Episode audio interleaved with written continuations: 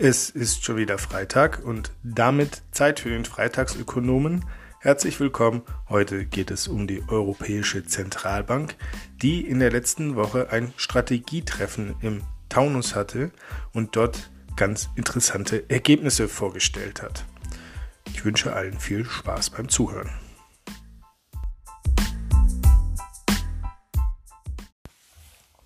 Welche Ergebnisse waren das denn jetzt, die der EZB-Rat bei seiner äh, Tagung im Taunus festgelegt hat? Offiziell wird das ähm, in den kommenden Tagen, denke ich, bekannt gegeben. Der ganze Prozess heißt Strategieüberprüfung. Es sind aber schon ein paar Dinge in der Presse durchgesickert und anscheinend sind zwei Dinge besonders entscheidend gewesen bei dieser Tagung. Zum einen die Strategie des Inflationsziels anzupassen. Bislang hat die EZB ein Inflationsziel von einer Inflation von unter, aber nahe bei zwei Prozent und das neue Inflationsziel soll einfach glatt zwei Prozent betragen. Und das zweite ist, dass die EZB sich stärker im Bereich Green Finance engagieren will, also stärker auf ökologische und klimapolitische Fragestellungen in der Geldpolitik achten möchte. So, und diese zwei Ziele, die gucken wir uns jetzt mal im Detail etwas genauer an. Ach so, ja, vorweg die Frage, wer ist eigentlich dieser EZB-Rat? Das ist das oberste Beschlussgremium der Europäischen Zentralbank. Dort werden die großen Leitlinien, die großen Entscheidungen über die Geldpolitik und die geldpolitische Strategie gefällt. Die sind darin nicht unabhängig, äh, sondern der EZB-Rat muss sich an das Mandat der Europäischen Zentralbank halten. Ähm, das ist in den europäischen Verträgen festgeschrieben. Da gibt es verschiedene, in denen was dazu drin steht. Grundsätzlich gilt, die Europäische Zentralbank hat ein großes übergeordnetes Ziel, das heißt Preisstabilität und sie hat untergeordnete Ziele, wo sie die Mitgliedstaaten bzw. die Europäische Kommission bei der allgemeinen Wirtschaftspolitik unterstützen soll. Was heißt das jetzt? Wenn Preisstabilität gewährleistet ist, dann darf, kann und soll die EZB sogar andere wirtschaftspolitische Ziele äh, mit ihrer Geldpolitik unterstützen, Ziele wie Wachstum, Ziele wie Beschäftigung und inzwischen auch Ziele wie äh, eine äh, nachhaltige Wirtschaftsweise, also umweltpolitische Ziele, die kann man unter diesen nachgeordneten Zielen ähm, der EZB subsumieren. Das heißt, solange die Preisstabilität gewährleistet ist, und die war bislang immer so definiert, dass eine Inflation von nahe bei, aber unter zwei Prozent preisstabil ist, solange das gewährleistet ist, kann die EZB auch andere wirtschaftspolitische Ziele mitverfolgen. Wenn die, wenn die Inflation überschießt, wenn wir über zwei Prozent liegen, bei drei oder vier oder fünf, europaweit gesehen, dann muss die EZB sich zuerst um die geldpolitische Stabilität kümmern und kann erst danach bei den anderen allgemeinen wirtschaftspolitischen Zielen aushelfen.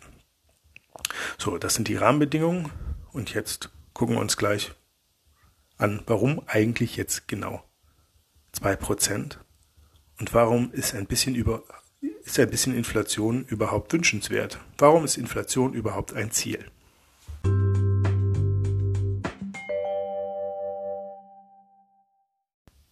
Der EZB-Rat kann also innerhalb seines Mandats strategisch geldpolitische Ziele festlegen.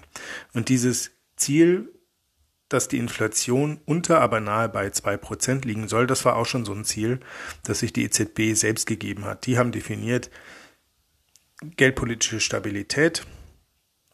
Geldwertstabilität definieren wir als eine Inflation, die unter zwei Prozent sein soll, aber nahe bei. Und jetzt wird offenbar darüber nachgedacht, dieses Inflationsziel etwas zu lockern und äh, Inflation als zwei Prozent Ziel zu definieren, äh, so dass es sozusagen im Durchschnitt irgendwie bei zwei Prozent liegen muss und nicht zu sehr davon abweichen darf. Das heißt, äh, bislang waren die zwei Prozent immer so eine Art Obergrenze, die man angesteuert hat, aber kurz vorher wieder umgedreht hat. Äh, inzwischen, wenn sich diese Beschlüsse durchsetzen sollten, dann äh, wären zwei Prozent glatt das Ziel. Das heißt, die EZB würde ein bisschen mehr Inflation tolerieren als bisher. Ja, das mag ein bisschen komisch sein, dass die EZB äh, sich diese Inflationsziele selbst setzen kann, dass die Politik das nicht macht.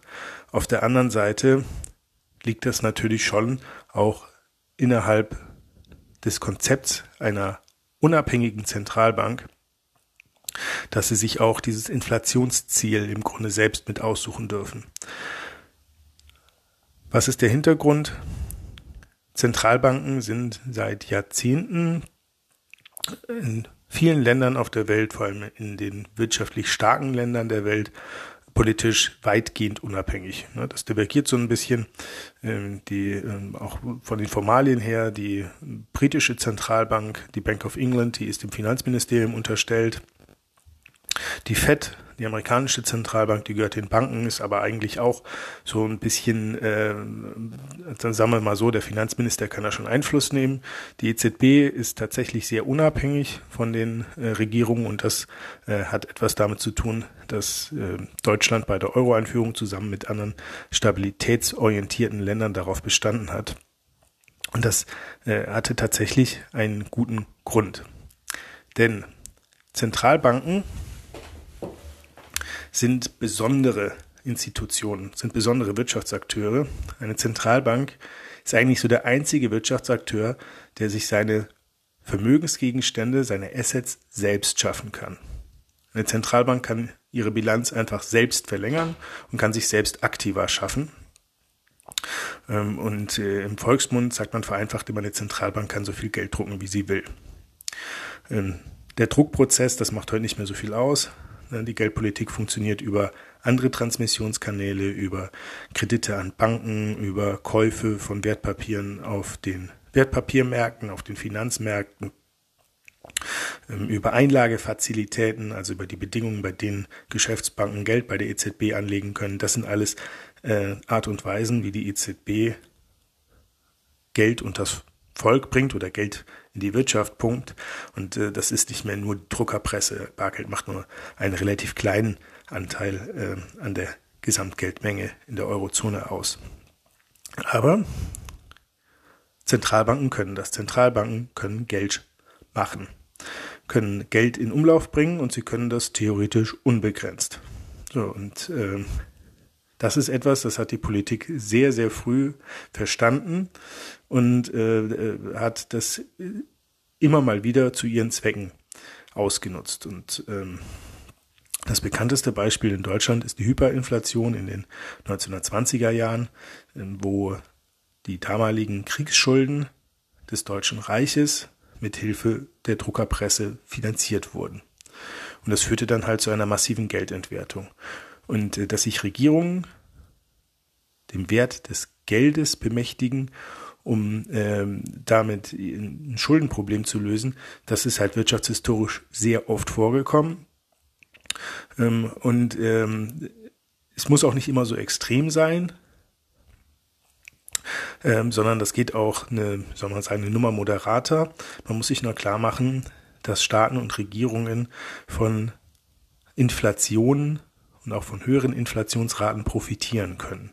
Wenn Inflationsraten hoch sind, dann nimmt ein Staat zum Beispiel mehr bei der Mehrwertsteuer ein. Äh, wenn die Inflationsraten hoch sind und die Löhne sich anpassen nach oben, dann nimmt man vor allem in progressiven Steuersystemen als Staat auch mehr Steuern ein. Gleichzeitig wird der Wert der Staatsverschuldung, der reale Wert, der wird kleiner. Das heißt, bei Staaten ist das so wie äh, bei anderen Akteuren in der Wirtschaft auch.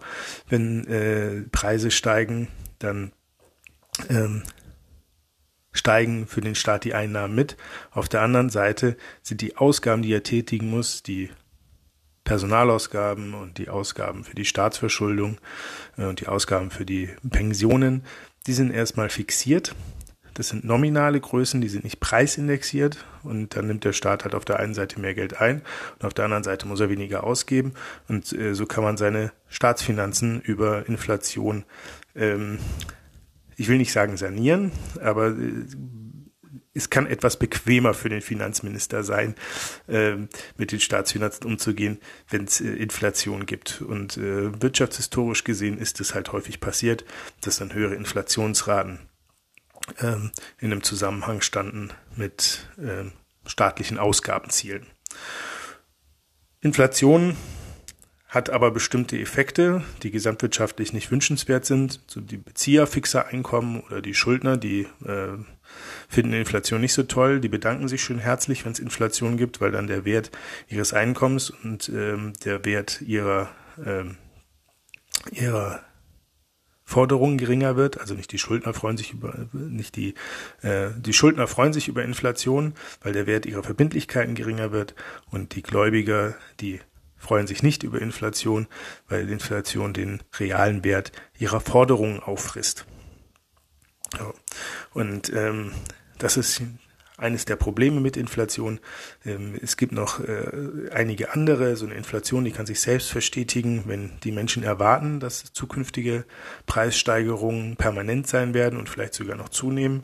Und das kann das insgesamt gesehen das Vertrauen in der Währung schwächen. Und damit hat eine Zentralbank dann halt ein Problem. So. Deshalb muss man Inflation steuern. Deshalb sind Zentralbanken unabhängig von der Politik. Und deswegen ist es schon sinnvoll, dass sich die EZB ihr Inflationsziel zumindest mal innerhalb ihres Mandats selbst wählen kann. Wenn die sagen würden, naja, 10% Inflation sehen wir als Preisstabilität an, dann würden die Gerichte wahrscheinlich irgendwann mal sagen, nee, nee, nee, nee, also 10% das kann nicht sein. Aber 2%, das ist auch so ein international gängiger Wert. Die meisten Zentralbanken der Welt, die ein Preisstabilitätsziel verfolgen, haben ein Ziel von 2%.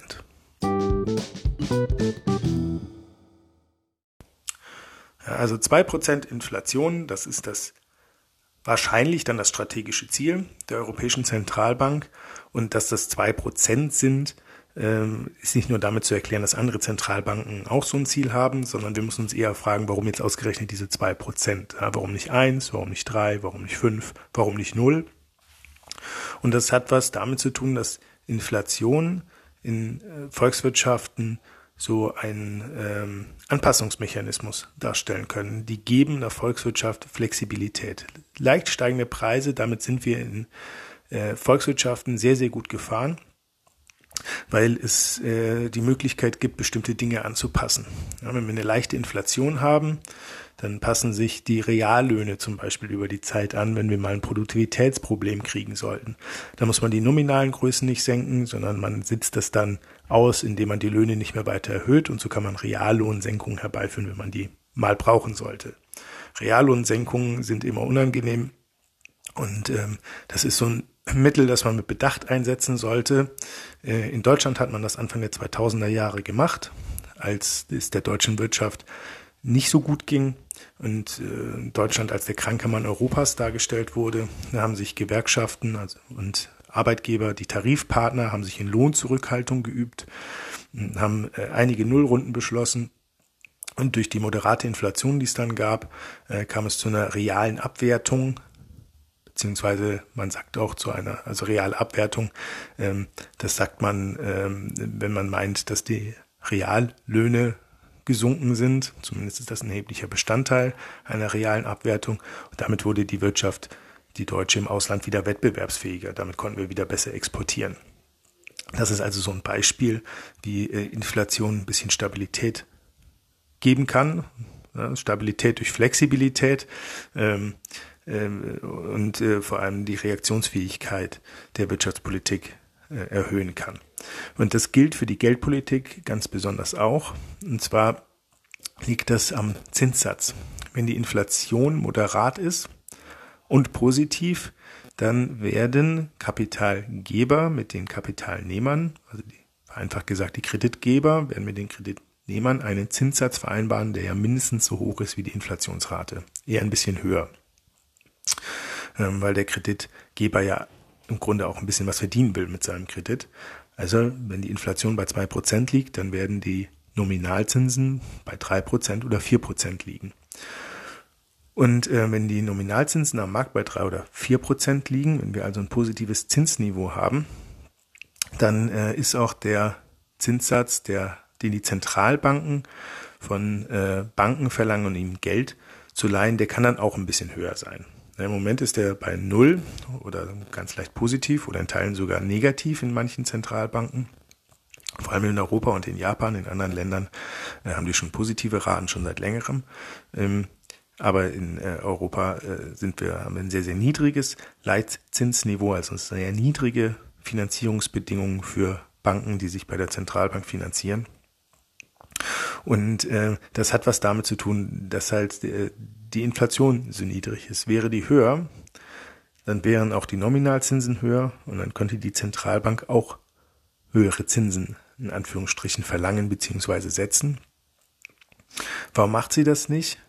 Wenn die Inflation niedrig ist, dann muss die Zentralbank ja dafür sorgen, dass die Inflation wieder Richtung zwei Prozent geht, muss also dafür sorgen, dass dafür ausreichend Geld im Markt ist, versucht über Geldpolitik Investitionen anzukurbeln im, im Unternehmenssektor, die dann nachfragewirksam werden und Druck auf die Preise machen.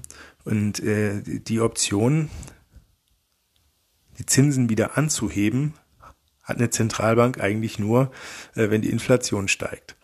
Ja. Wenn sie dann stärker steigt als zwei Prozent, dann setzt die Zentralbank die Inflation halt noch höher. Ja, das, äh, nicht die Inflation, sondern den Zinssatz halt noch höher. So kontrollieren Zentralbanken unter anderem Inflation. Sie machen das auch noch über ein paar andere Methoden. Aber diese, die, das Setzen des Zinssatzes für Geschäftsbanken ist ein ganz wesentliches Instrument. Ja, wenn die Inflation niedrig ist, ja, dann muss die Zentralbank die Zinsen niedrig setzen, um sie ein bisschen anzukurbeln. Und wenn sie zu hoch ist, dann setzt die Zentralbank die Zinsen hoch. So. Und ähm, eine Zentralbank kann aber auf wirtschaftliche Einbrüche, auf Konjunktureinbrüche oder auch auf schwere Wirtschaftskrisen besser reagieren, wenn man aus einem Szenario kommt, in dem die Zinsen etwas höher waren. Also nehmen wir an, wir haben zwei Prozent Inflation europaweit. Ne, die Zentralbank setzt die Zinsen so bei drei Prozent, weil das nominale Zinsniveau so bei dreieinhalb Prozent oder so um den Dreh liegt. Jetzt haben wir einen Wirtschaftseinbruch. Jetzt hat die Zentralbank ja die Möglichkeit, durch eine Zinssenkung die Finanzierungsbedingungen für Unternehmen zu verbessern, ähm, dadurch die Zinsen am Geldmarkt und am Kreditmarkt zu drücken, sodass auch ähm, Konsum relativ gesehen vorteilhafter wird und das Sparen äh, nicht ganz so incentiviert wird und dadurch kann eine Zentralbank halt zusätzlich Nachfrage, aggregierte Nachfrage in der Wirtschaft stimulieren und äh, das äh, ist dann ein Kompensationsmechanismus für einen Wirtschaftseinbruch. Das funktioniert aber nur, wenn die Inflation positiv ist und deswegen die Zentralbank recht hohe Zinsen setzen kann, also zumindest relativ hoch. Sind wir schon bei Null oder nahe bei Null und dann kommt nochmal ein Wirtschaftseinbruch, dann ist die Zentralbank durch einen sogenannten Zero Lower Bound gebunden.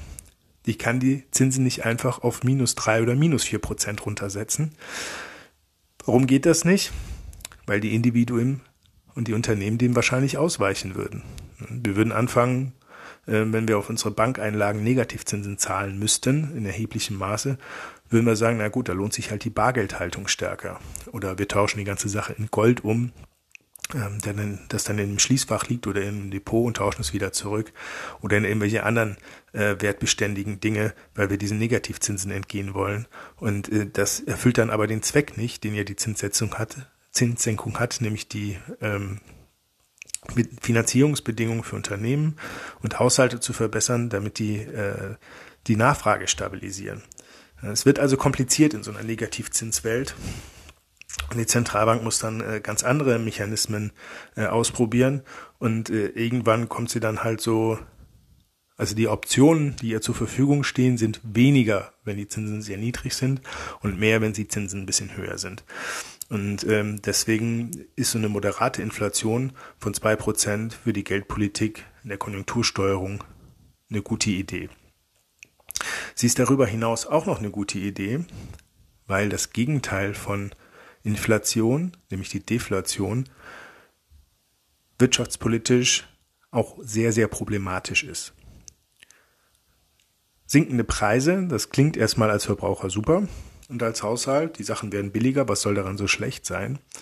Aber wenn die Sachen günstiger werden, dann nehmen Unternehmen weniger Geld ein. Gleichzeitig, weil die Löhne nominal vereinbart sind, müssen Unternehmen äh, diese Verpflichtung gegenüber ihren Arbeitnehmern wahrnehmen und sie müssen ihre Kapitalgeber mit dem vereinbarten Zinssatz bedienen. Die Eigenkapitalgeber nicht so. Hm, aber die Fremdkapitalgeber, die ja schon noch da ist, ein nominaler Zinssatz vereinbart. Und der ändert sich nicht, wenn die Preise sinken. Das heißt, die Unternehmen nehmen weniger Geld ein, müssen aber eine gleiche Menge an Geld ausgeben. Die Gewinne schrumpfen also, Investitionen werden nachteilig. Ähm, der Wert der realen Verschuldung nimmt zu. Das heißt, bei einer Deflation sind die Schuldner diejenigen, die höhere Lasten zu tragen haben. Und die Gläubiger können sich freuen. Und wenn das überhand nimmt und dauerhaft äh, wird und äh, die Leute sich die Wirtschaft auch nicht so richtig darauf eingestellt hat, dann ähm, kann das dazu führen, dass wir so eine Art Schuldenspirale bekommen, eine sogenannte Schuldendeflationsspirale, ähm, wie äh, Irving Fischer das genannt hat, ähm, vor ja, schon fast 100 Jahren im Zuge der Weltwirtschaftskrise hat er das so analysiert. Und äh, die funktioniert halt folgendermaßen. Ne? Die Preise sinken, der Wert der realen Verschuldung steigt. Unternehmen gehen deshalb pleite, Leute kommen auf die Straße, ja, die Nachfrage sinkt weiter, die Deflation zieht weiter an, also wird schlimmer, die Preise sinken noch weiter, der Wert der realen Verschuldung steigt noch weiter, noch mehr Leute gehen insolvent, noch mehr Unternehmen gehen insolvent, die Nachfrage sinkt wieder weiter, äh, der Druck auf die Preise nach unten äh, nimmt noch weiter zu und so weiter und so weiter, bis wir irgendwann mal einen Tiefpunkt erreicht haben und sich die ganze Sache wieder umkehrt. Irgendwann kehrt sich die Sache wieder um. Die Frage ist nur, wie lange dauert das und zu welchen sozialen Kosten passiert das. Und in der, in der Retrospektive muss man sagen, dass äh, für die Weimarer Republik und Deutschland die große Deflation, die auf die Wirtschaftskrise von 1929 folgte, also auf den Crash und die Wirtschaftskrise ging ein bisschen länger als 1929, dass die Deflation, die dann Massenarbeitslosigkeit ausgelöst hat, aus den Gründen, ne, wenn Unternehmen pleite gehen, dann setzen die Arbeitnehmer frei und die finden dann keine neue Beschäftigung, weil es der Wirtschaft gerade schlecht geht. Das hat zur Destabilisierung vielen Ebenen beigetragen. Und ähm, deswegen aus dieser Erfahrung heraus und aus vielen anderen negativen Erfahrungen mit Deflationen heraus, ist der Konsens in der geldpolitischen Welt, dass man Deflation vermeiden sollte. Und dass es besser ist, ein bisschen Inflation zu haben, als eine Deflation, weil Zentralbanken mit einer Inflation, mit einer leichten Inflation, die lässt sich besser steuern, damit können die besser umgehen. Und man hat in, den, äh, in dem Umgang mit der Weltwirtschaftskrise hat man auch gelernt, dass Zentralbanken, die sich aus einem recht engen währungspolitischen Korsett, das es damals gab, mit dem Goldstandard, äh, wo die nationalen Währungen also an ein an einen Goldwert gekoppelt gewesen sind und das engt dann die Geldpolitik ein, dass Länder, die das aufgegeben haben und Zentralbanken, die diesen Goldstandard nicht mehr erfüllt haben, dass die besser durch die Krise gekommen sind. Wenn man seine Währung nicht mehr an eine andere Währung oder einen Goldstandard koppelt, dann ist man beim Gelddrucken ziemlich frei und kann dann Geld in die Wirtschaft pumpen. Das Geld, die Währung verliert dann vielleicht an Außenwert, aber innen kann man halt die positiven Wirkungen einer expansiven Geldpolitik, äh, die kann man halt mitnehmen. Und äh, Länder wie Großbritannien, die das in den Ende der 20er, Anfang der 30er Jahre gemacht haben, die hatten halt dann doch deutlich bessere Ergebnisse als so diese äh, Sparpolitik in der Weimarer Republik, wo auch die Zentralbank äh, sehr viel dafür getan hat, um den Goldstandard zu halten und die Geldmenge dann sozusagen noch, äh, noch reduziert hat, ähm, um, um den Goldstandard äh, halten zu können. Das hatte ziemlich viele negative Konsequenzen auf diese Wirtschaftskrise hat das alles noch verschlimmert. Und äh, in der Analyse dieser großen Weltwirtschaftskrise äh, sind dann quasi, wurde quasi diese Vorstellung geboren, dass eine Rolle der Zentralbanken ist, ähm, in Wirtschaftskrisen zu unterstützen und Deflationen zu vermeiden. Ja, und so kommt das, dass wir sagen, ein bisschen Inflation ist besser als keine Inflation das Gegenteil von Inflation. Wir nehmen also ein bisschen Inflation im Kauf, um Deflation zu vermeiden und um der Wirtschaft Flexibilität zu geben, weil diese Flexibilität, die schafft dann wiederum wirtschaftspolitische Stabilität. Es darf nicht überhand nehmen. Es ist ein bisschen eine Abwägungssache, aber wir können sowas wie das Beschäftigungsziel und das Wachstumsziel, das wir im Stabilitäts- und Wachstumspakt Gesetz festgelegt haben in Deutschland, also dieses magische Vier, können wir leichter erreichen, wenn wir ein bisschen Inflation zulassen.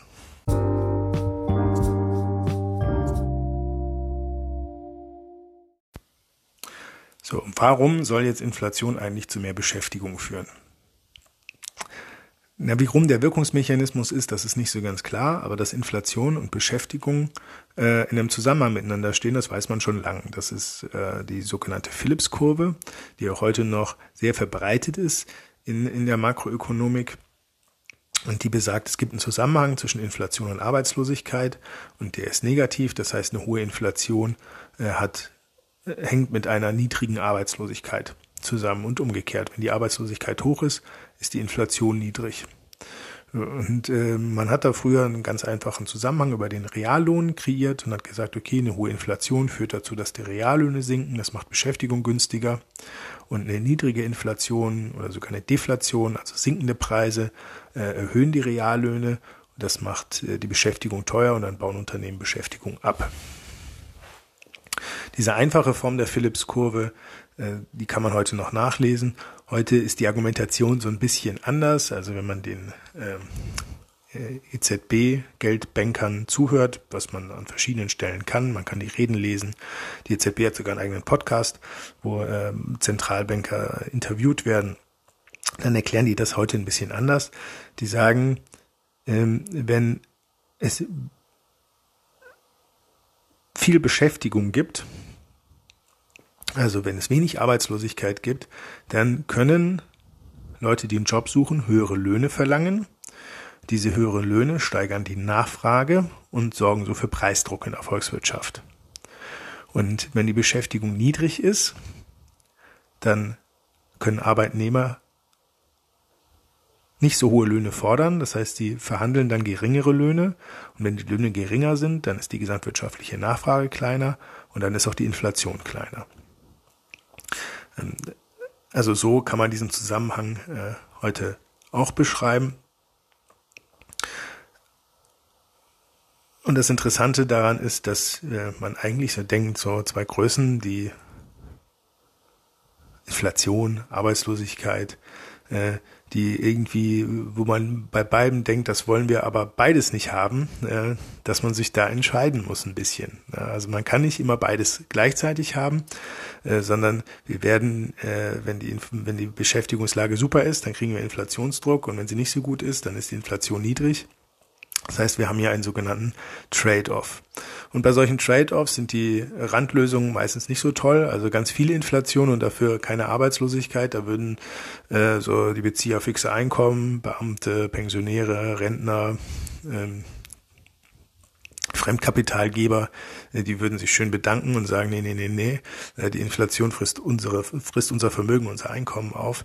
Nicht so toll. Und wenn wir sagen, wir haben eine ganz niedrige Inflation und dafür viel Arbeitslosigkeit, äh, dann würde ein Großteil der Gesellschaft, nämlich die, vielleicht nicht ein Großteil, aber ein erheblicher Teil der Gesellschaft, nämlich die, die keine Arbeit haben, die würden sagen, das ist aber total ungerecht.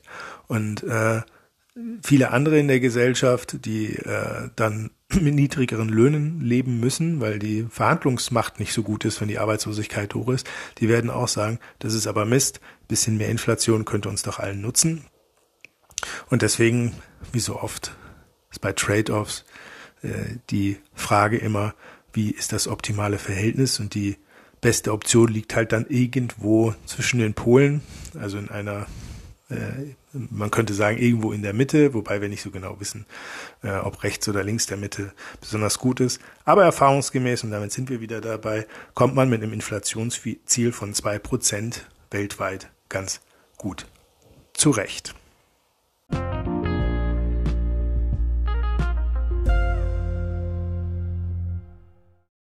Warum haben Zentralbanken eigentlich diese Rolle der Geld politischen Steuerung von Konjunktur oder der geldpolitischen Unterstützung bei Krisen so erst so spät erkannt, weil Zentralbanken, die gibt's nicht erst seit den 30er Jahren, sondern die gibt's schon länger. Äh, das liegt daran, dass die früher andere Aufgaben hatten. Die Zentralbanken kommen von woanders her. So die Zentralbanken ähm, in der westlichen Welt, das waren vor allem so die ersten Zusammenschlüsse von Banken eigentlich erstmals, ähm, wo Banken erkannt haben, manchmal haben sie Liquiditätsüberschüsse, das heißt viel Geld äh, in der Kasse und wenig Leute, die gerade Geld brauchen und dass das Geld dann ungenutzt darum liegt. Und bei anderen Banken, die hatten das gegenteilige Problem, da wollten gerade viele Leute ihr Geld abheben und es war nicht so viel Geld in der Kasse und äh, die brauchten also Geld und dann hat man sich überlegt, okay, wir können uns doch zusammenschließen und diese Liquidität untereinander verteilen. Ja, das ist ähm, ähm, dann für beide Seiten von Vorteil. Die Bank, die eine Überschussliquidität hat, kriegt ein bisschen Zinsen von der anderen Bank. Und ähm, ähm, die äh, Bank, die Liquidität braucht, kann sich dann halt günstig äh, Geld leihen. Jetzt könnten die das theoretisch auch untereinander machen. Bank A könnte einfach Bank B Geld leihen, wenn Bank A zu viel hat und Bank B zu wenig. Aber erstens muss man natürlich dann erstmal wissen, welche Bank hat denn gerade Überschussliquidität welche nicht. Und äh, zweitens äh, ist es aufwendig, ja, weil die Banken müssen untereinander immer die Liquidität prüfen. Ähm, vor der großen Finanzkrise äh, war das tatsächlich so, dass der Interbankenmarkt, wo Banken sich gegenseitig Geld geliehen haben, dass der gut funktioniert hat. Da ist viel Geld äh, drüber gelaufen, haben sich die Banken direkt Geld geliehen, auch weil das Vertrauen in die Stabilität des Finanzsystems sehr hoch war. Mit der Finanzkrise ist dieses Vertrauen total erodiert und äh, die Banken sind wieder zur zentralen Funktion der Zentralbank zurückgekehrt, nämlich dass man sich über die Zentralbank mit Liquidität versorgt oder dort Liquidität parkt. Und so sind Zentralbanken tatsächlich mal entstanden über diesen Liquiditätsausgleich. Das gilt übrigens auch für die Zentralbanken der Sparkassen, für die Landesbanken oder die Zentralbanken der Genossenschaftsbanken. Da ist inzwischen nur noch eine übrig, die DZ Bank. Das sind diese Zentralinstitute, sind ursprünglich für diesen Liquiditätsausgleich gegründet worden. Ähm, und die Zentralbanken, die es jetzt staatlicherseits gibt, die also die Währung ausgeben und die Geldpolitik machen, die sind halt erst im Laufe ihres institutionellen Lebens drauf gestoßen, dass sie mit der Ausgabe von Währung und Geld ja auch wirtschaftspolitische Stabilitätspolitik betreiben können. Heute ist das Common Sense. Heute machen das Zentralbanken grundsätzlich. Heute gehört es zu ihrem Mandat. Aber das war nicht immer so. Und dann, die mussten halt äh, diese Dinge auch lernen. Apropos Lernen, damit sind wir bei dem zweiten strategischen Ziel beziehungsweise dem zweiten Vorschlag eines strategischen Ziels des EZB-Rats, nämlich dabei ähm, die grüne Komponente der Geldpolitik zu stärken und ob das eine gute Idee ist oder ähm, in welche Richtung diese Idee geht, das, damit beschäftigen wir uns jetzt gleich.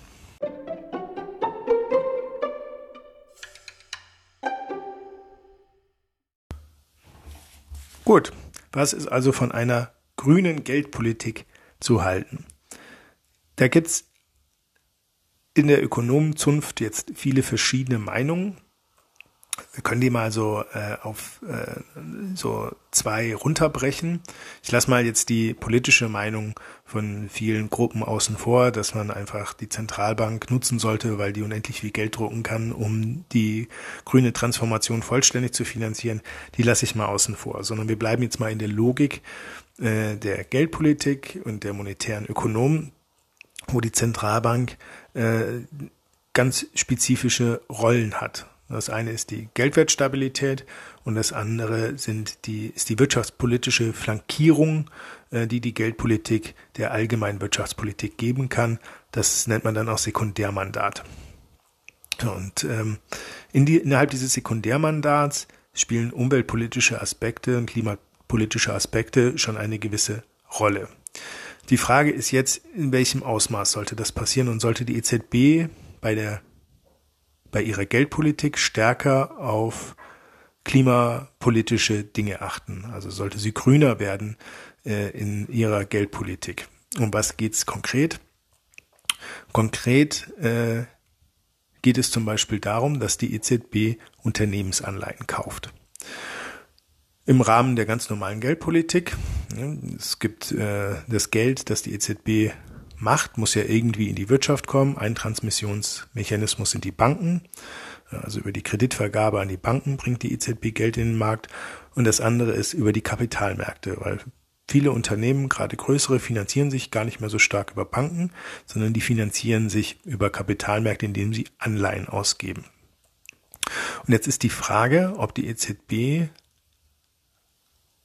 Anleihen für ökologische oder klimapolitische Projekte oder von Unternehmen, die äh, grüner sind als andere, ob äh, die EZB da stärker zugreifen sollte. Also ob sie da stärker darauf achten soll, grüne Anleihen zu kaufen.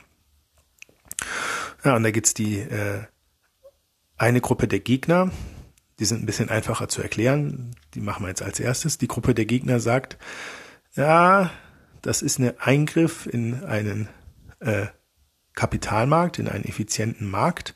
Und äh, das ist nicht die Aufgabe der EZB, diese Kapitalströme zu steuern. Das ist nicht die Aufgabe der EZB, äh, klimafreundliche Investitionen zu belohnen, sondern die Aufgabe der EZB ist dafür zu sorgen, dass es Geldwertstabilität gibt und so eine allgemeine Stabilisierung. Aber es ist nicht die Aufgabe, äh, klimapolitisch und umweltpolitisch aktiv zu werden, weil das eben Politik ist. Und äh, abgesehen von der Geldpolitik, wo es ziemlich gute Gründe gibt, einer Zentralbank ein unabhängiges Mandat zu geben. Abgesehen davon ist die Politik Sache von Parlamenten, Sache der Demokratie.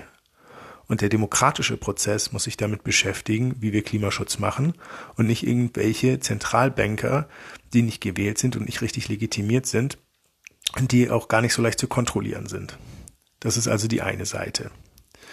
Die andere Seite macht ein etwas verändertes Argument und zwar sagen die, Moment, wir gehen hier vielleicht von einer falschen Annahme aus, wenn wir sagen, dass die Kapitalmärkte und die Anleihenmärkte, dass die effizient sind.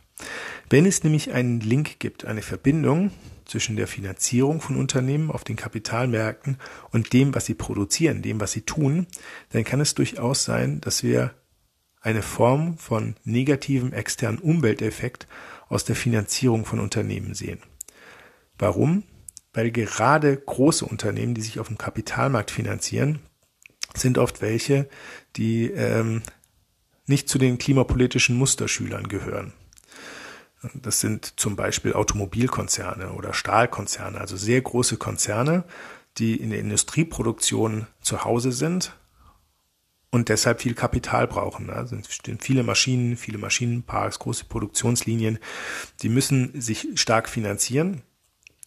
Die Industrie stößt immer noch viel CO2 aus und deswegen, wenn die EZB die Finanzierungsbedingungen für diese Unternehmen erleichtert, was ja unter anderem ihr geldpolitischer Job ist, dann äh, verstärkt sie einen negativen externen Umwelteffekt, der Marktversagen kreiert.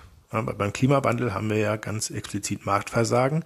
Da werden die Kosten äh, auf die Allgemeinheit geschoben und auf zukünftige Generationen.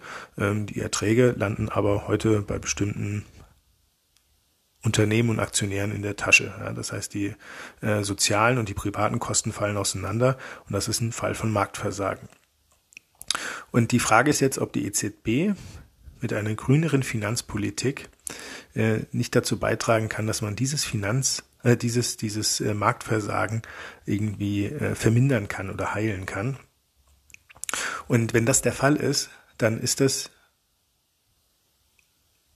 nach Aussage von EZB-Direktoren ähm, äh, durchaus was, was im Rahmen des Mandats liegt. Ja, weil in den Verträgen steht drin, dass die EZB auch für eine effiziente Ressourcenallokation sorgen soll, solange die Preisstabilität gewährleistet ist. Ja, und ähm, offenbar, wenn wir ein Marktversagen sehen, ein umweltpolitisches, dann ähm, und ein umweltökonomisches, dann äh, ist die Ressourcenallokation nicht effizient, sondern dann äh, sorgt die Form der Unternehmensfinanzierung dafür, dass Unternehmen, die viel CO2 ausstoßen, dass die von der Geldpolitik besonders ähm, bevorteilt werden. Und äh, dann wäre es doch sinnvoll, über eine Anpassung der geldpolitischen Vorgaben, dafür welche Anleihen gekauft werden, äh, diese Marktverzerrung EZB-seitig zu korrigieren. Das ist jetzt die andere Seite. Und äh, das ist wirklich eine sehr spannende Debatte. Und äh, ich bin selbst gespannt, was dabei rauskommt. Ich kann tatsächlich beiden Argumenten was abgewinnen. Ich finde auch, eine Zentralbank ähm, sollte nicht zu politisch werden. Sie sollte nicht der Versuchung unterliegen, ähm, dass sie ihre tendenziell sehr große und fast unbegrenzte Finanzmacht dafür einsetzt, ähm, Ziele zu verfolgen, von denen vielleicht auch die Zentralbanker denken, dass die alle mitverfolgen sollten, so wie Klimaschutz, Umweltpolitik. Ähm, das sind ja alles Ziele, die von denen ich auch glaube, dass die allermeisten Leute sie teilen, aber die sind halt nicht legitimiert, die Zentralbanker, und sie sollten dann nicht ähm, Ziele verfolgen, von denen sie denken, dass die Mehrheit sie verfolgen will, ähm, sondern sie sollten sich an ihr Mandat halten, an, das, an ein möglichst enges Mandat, damit äh, die Zentralbank weiterhin auch das Vertrauen der Bürger genießt und ihre Rolle nicht überschreitet. Politik zu machen ist eigentlich nicht Aufgabe von Zentralbanken, sondern in Demokratien Aufgabe von gewählten Vertretern. Und die gewählten Vertreter, die haben ja eigentlich auch alle Möglichkeiten, ähm, Klimapolitik zu steuern. Ne? Man kann einen CO2-Preis einführen über ein Zertifikatesystem oder eine CO2-Steuer. Man kann grüne Technologien äh, subventionieren. Und es gibt viele, es gibt sehr viele andere Aspekte, die in so ein Klimaschutzpaket, in so einen Mix rein sollen und rein müssen, die mit der Zentralbank gar nichts zu tun haben. Also die die Politik selbst festlegen kann. Äh, über die Fiskalpolitik zum Beispiel, über Besteuerung, Subventionen etc. Die Politik braucht die Zentralbank also nicht, um dieses Marktversagen äh, in Bezug auf die auf den Klimaschutz äh, zu zu verbessern oder zu heilen oder abzuschaffen. Aber, und jetzt kommt das große Aber, was ist denn in der Situation, in der die Politik das offensichtlich nicht so richtig gut kann? In der die Politik gelähmt ist? Wir haben jetzt zum Beispiel in der Schweiz gerade gesehen, dass da ein sehr ambitioniertes Klimaschutzpaket, ein äh, sehr progressives Klimaschutzgesetz, das zwar einen hohen CO2-Preis vorgesehen hat, aber auch Kompensationen für die Menschen. Also der Staat hätte äh, aus der Aufkommen dieses CO2-Preises hätte der Investitionen finanziert und Transfers an die Bürger zurückgegeben. Also so eigentlich ein bisschen wie aus dem Lehrbuch. Und das ist durchgefallen. Das hat eine Mehrheit der Schweizer abgelehnt. Und jetzt können die das ablehnen, dafür geht, davon geht das Klimaproblem aber nicht weg. Was ist also in der Situation, in der die Politik nicht liefern kann, in der wir so eine Art Politikversagen sehen? Was sollte eine Zentralbank in diesem Zusammenhang tun? Und da finde ich, ist es nicht so ganz eindeutig. Ich neige auch eher dazu, zu sagen, dass wir das politisch lösen müssen.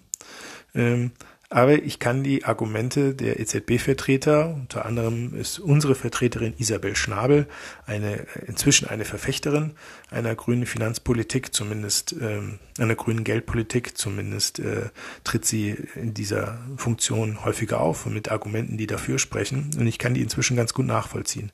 Vor allem, wenn wir uns äh, anschauen, dass wir in Europa schon das Staatsschuldenproblem nicht vollständig alleine auf der politischen Ebene, also auf der fiskalpolitischen Ebene lösen konnten. Wir haben zwar Institutionen geschaffen, die in, bei Zahlungsschwierigkeiten von Staaten oder drohenden Zahlungsschwierigkeiten von Staaten ähm, jetzt äh, Stabilität verleihen können. Über die sprechen wir mal in einem anderen Podcast. Das haben wir im Rahmen der Eurokrise geschafft. Äh, aber äh, vor allem ist der Euro, besteht der noch und vor allem sind diese Staaten nicht pleite gegangen und vor allem äh, ist diese Staatsschuldenkrise irgendwann mal beendet worden, weil die Europäische Zentralbank gesagt hat, im Zweifel werden wir alles tun, was wir müssen, um den Euro zu erhalten, um die Stabilität der Währung zu erhalten. Und das hat dann funktioniert. Und das ist halt was, wo man sagt, ob man diese Macht, die eine Zentralbank hat, dann nicht doch für Klimaschutz einsetzen sollte. Ich verstehe zumindest, dass das eine sehr große Möglichkeit ist und dass man diskutieren sollte, ob man sie nicht in Erwägung zieht.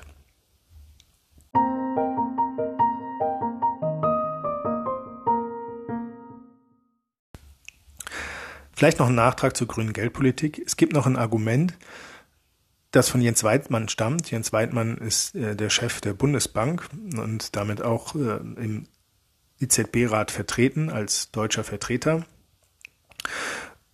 Und der sagt, dass die Risiken aus dem Klimawandel, dass man die Klima, dass man die geldpolitisch schon mit betrachten sollte.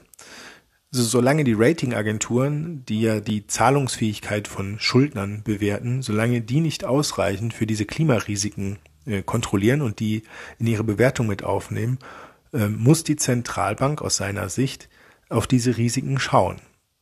Weil wenn sich da große Risiken aufbauen und dann äh, zum Beispiel das Finanzsystem darunter leidet, dass Klimarisiken nicht richtig mit eingepreist wurden und äh, dafür nicht ausreichend Stabilitätspuffer aufgebaut wurden, dann kann das natürlich schon zu erheblichen Schwierigkeiten führen und ähm, dann große Schäden am Finanzsystem auslösen. Also äh, stellen wir uns vor, wir haben in dem Finanzsystem keine Puffer drin für Überschwemmungen, für Großwetterereignisse, für lange Dürren und äh, die treten dann aber mal gehäuft auf und das kann in den nächsten Jahren ja durchaus passieren. Und auf einmal gehen Banken reihenweise äh, pleite oder kommen zumindest mal in äh, Schwierigkeiten, die Landwirtschaft finanziert haben, die Schiffbau finanziert haben, also die irgendwas mit Häfen zu tun haben, ähm, die vielleicht Logistikketten finanziert haben, die durch diese Wetterereignisse äh, gestört werden. Ähm, und äh, da fehlen dann Puffer im Finanzsystem und wir kriegen es mit einer Finanzkrise zu tun, die durch Klimarisiken bedingt sind. Ja, und wenn das der Fall ist, wenn also diese Risiken noch nicht sauber im System abgebildet sind und äh, die Akteure im Finanzsystem auf diese Risiken nicht ausreichend achten, dann sollte die EZB das bei ihrer Geldpolitik auf jeden Fall tun, weil äh, Teil der Aufgabe der EZB äh, ist ja im Rahmen der Währungsstabilität auch zu gucken, dass die Risiken im Finanzsystem nicht zu groß werden. Äh, der zweite Arm der EZB, also der geldpolitisch getrennte Arm, ist ja auch die Aufsicht über die Banken, also die Aufsicht über die Stabilität des Finanzsystems. Und vor dem Hintergrund könnte es für die Europäische Zentralbank schon sinnvoll sein, sich noch stärker mit diesen grünen Themen auseinanderzusetzen. Ich glaube, das Thema werden wir nicht mehr los, sondern über alle Aspekte von Green Finance, grüner Geldpolitik und äh, Klimaschutzmaßnahmen und wie die im Geldsystem abgebildet werden können, das wird uns noch sehr viele Jahre beschäftigen. Und tatsächlich, dass wir uns mit diesem Thema beschäftigen, das ist ja auch gut so.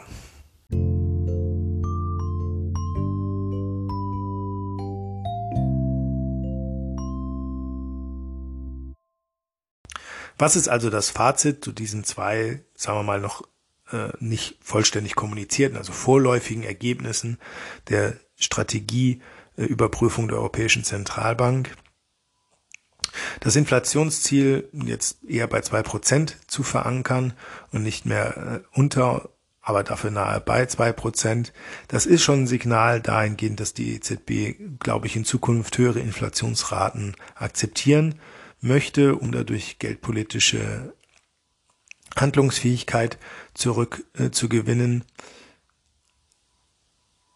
ich glaube, das sollte man wirklich nur machen, wenn man sich davon einen großen Souveränitätsgewinn geldpolitisch verspricht, weil zu viel an den Regeln der Geldpolitik äh, zu ändern, das könnte natürlich auch das Vertrauen in die Währung beschädigen. Und das wäre schlecht. Jetzt ist das Vertrauen in den äh, Euro äh, tatsächlich in Europa nicht unbedingt klein, sondern äh, der Euro ist auch in den Krisenländern stark akzeptiert mit Zustimmungsraten von 65, 70, 75 Prozent. Mit Krisenländern meine ich die Länder, die sehr stark unter der Euro-Krise und Staatsschuldenkrise gelitten haben. Wir haben beim Euro also kein Vertrauensproblem. Deswegen ist es aus der Hinsicht jetzt vielleicht nicht super problematisch, aber es darf halt auf keinen Fall der Eindruck entstehen, dass die äh, EZB äh, den Euro zu einer Weichwährung verkommen lassen will. Also dass der Weg dahin geht, dass man so ein Schuldenproblem einfach weginflationiert, das würde dann das Vertrauen in die Währung massiv beschädigen und damit wären auch viele Vorteile des Euro einfach dahin. Man muss das also sehr gut kommunizieren und äh, sehr gut erklären, warum man diesen Weg gehen wollte. Ja, weil in der Geldpolitik spielen Erwartungen einfach eine Riesenrolle. Ob ein Zahlungsmittel, ob eine Währung stabil ist oder nicht, hängt auch davon ab, welches Vertrauen und welche Erwartungen die Menschen in diese Währung setzen. Das Zweite, was ist jetzt davon zu halten, dass grüne Themen, grüne Finanzpolitik, äh, grüne Geldpolitik stärker in den Fokus geraten soll. Naja, das ist wahrscheinlich einfach ein Zug, der nicht, nicht oder nur so schwierig aufzuhalten ist, weil wir in allen Aspekten äh, unseres Wirtschaftens immer stärker mit den Umweltproblemen konfrontiert werden, die unsere bisherige Art zu produzieren einfach mit sich gebracht haben. Und davon kann sich die Geldpolitik meiner Ansicht nach auch nicht einfach so ausnehmen, sondern man muss es zumindest diskutieren und überlegen, an welcher Stelle es sinnvoll ist. Ich glaube, man sollte auch auf gar keinen Fall äh, Preisstabilität zugunsten von äh, Klimainvestitionen aufgeben, also sagen, wir nutzen die Kapitalkraft der EZB, um äh, alle möglichen Klimainvestitionen zu finanzieren weil das auch so die Kontrollfunktion des Marktes aussetzen würde. Also wir brauchen den Markt ja auch, um zu entscheiden, welche Investitionen sind gute Investitionen und welche nicht. Und die EZB sollte den Teufel tun, äh, solche äh, Signale auszusetzen und dazu stark in die Märkte einzugreifen, ähm, weil ansonsten haben sie auch keine effiziente Ressourcenallokation. Ich glaube allerdings auch nicht, dass die das vorhaben. Aber das sind so die Rahmenbedingungen, die man da beachten äh, die man da beachten muss. Darüber, wie groß die Klimarisiken sind, darüber äh, herrscht auch gar nicht Einigkeit, sondern es gibt auch Ökonomen wie John Cochrane in den äh, USA, äh, der Professor in Chicago war, meine ich, der ist schon erimitiert, und der sagt, naja, also Klimarisiken gerade gibt's noch gar nicht, sondern die großen Klimarisiken, das kommt vielleicht irgendwann mal, aber das dauert noch viele Jahrzehnte. Und deswegen äh, sollten sich die Zentralbanken damit heute noch gar nicht beschäftigen. Also die Position äh, gibt es auch. Ich denke mal so, es macht auf jeden Fall Sinn, sich damit zu beschäftigen, wenn man dann zu dem Schluss kommt, die Klimarisiken spielen heute noch gar keine so große Rolle im Finanzsystem naja, dann äh, ist das ja auch ein Ergebnis. Und dann weiß man aber zumindest, dass man das Thema auf der Agenda behalten muss und hat einen Eindruck davon, wann es wirklich schlagend wird.